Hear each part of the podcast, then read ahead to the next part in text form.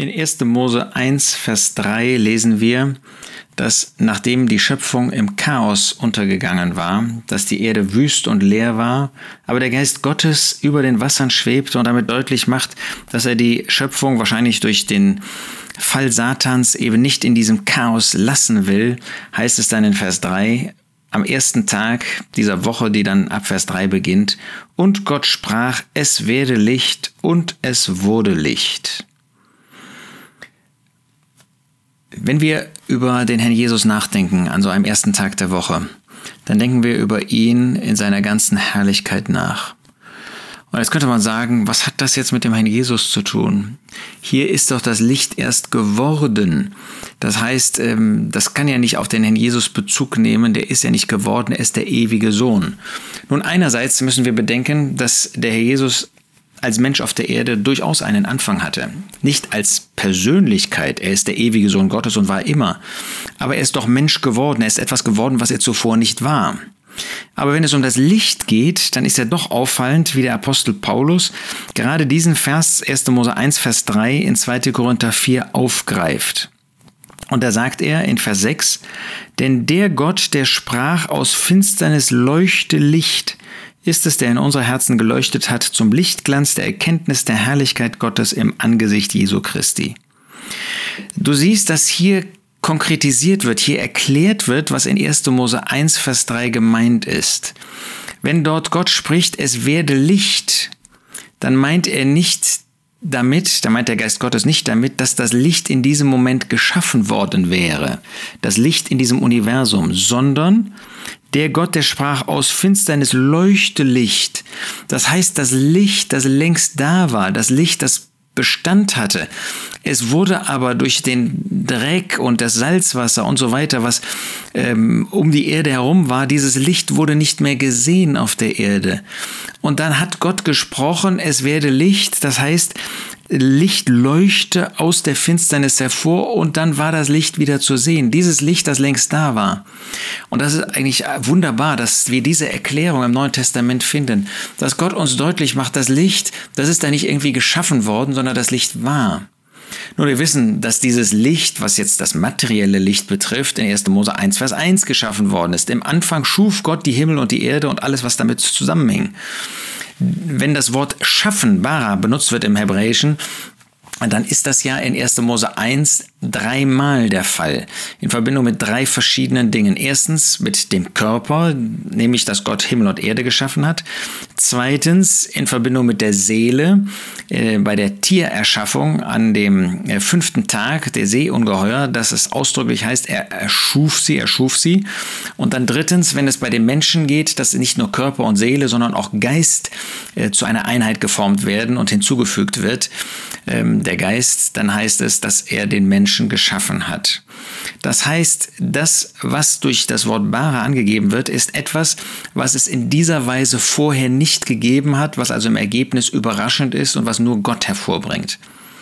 Mit anderen Worten, in 1. Mose 1, Vers 1 wurde gewaltig viel geschaffen, bis auf die Seele, bis auf den Geist.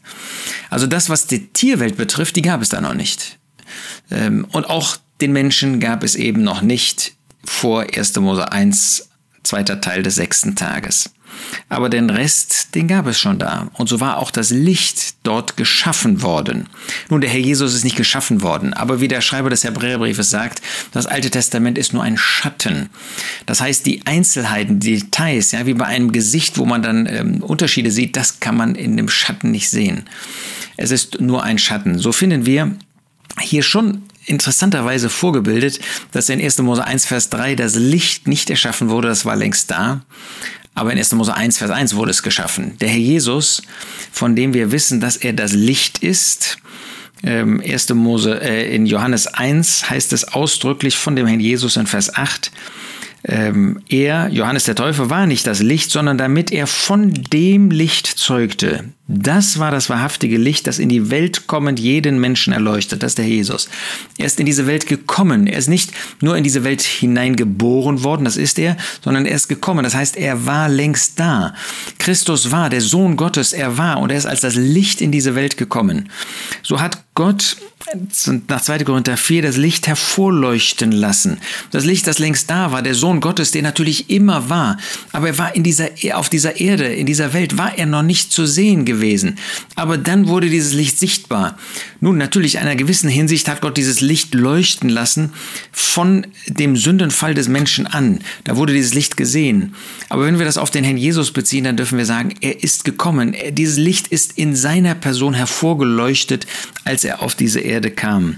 Und das ist ja auch so großartig, dass dieses Licht mit ihm verbunden wird. Gott hat dieses Licht in unsere Herzen leuchten lassen zum Lichtglanz der Erkenntnis der Herrlichkeit Gottes selbst.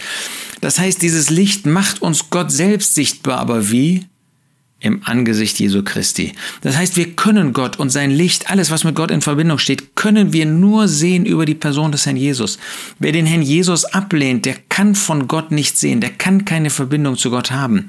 Wer aber auf den Herrn Jesus sieht, wer Jesus Christus als seinen Retter, als den Sohn Gottes, als den Christus annimmt, der kann in ihm die ganze Herrlichkeit Gottes sehen. Er ist eben das Licht, wie wir in Johannes 1 gesehen haben.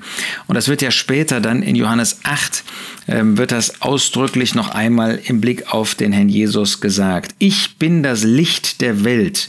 Johannes 8, äh, Vers 12. Wer mir nachfolgt, wird nicht in der Finsternis wandeln, sondern wird das Licht des Lebens haben. Er ist dieses Licht, er ist dieses Licht der Welt und in ihm können wir die Herrlichkeit Gottes sehen. Ist das nicht ein großer Gedanke auch für so einen ersten Tag der Woche?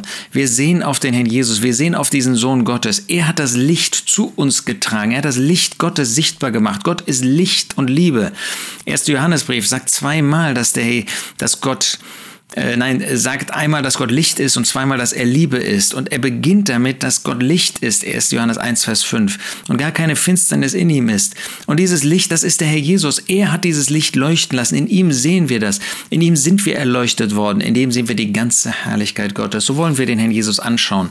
Nicht nur an dem ersten Tag der Woche, aber ganz besonders, wenn wir zusammenkommen zu seinem Gedächtnis und wollen auf ihn sehen, wollen ihn anbeten für dieses große Offenbaren des Wesens Gottes. Er ist es wert, dass wir vor ihm niederfallen in unseren Herzen und mehr als das.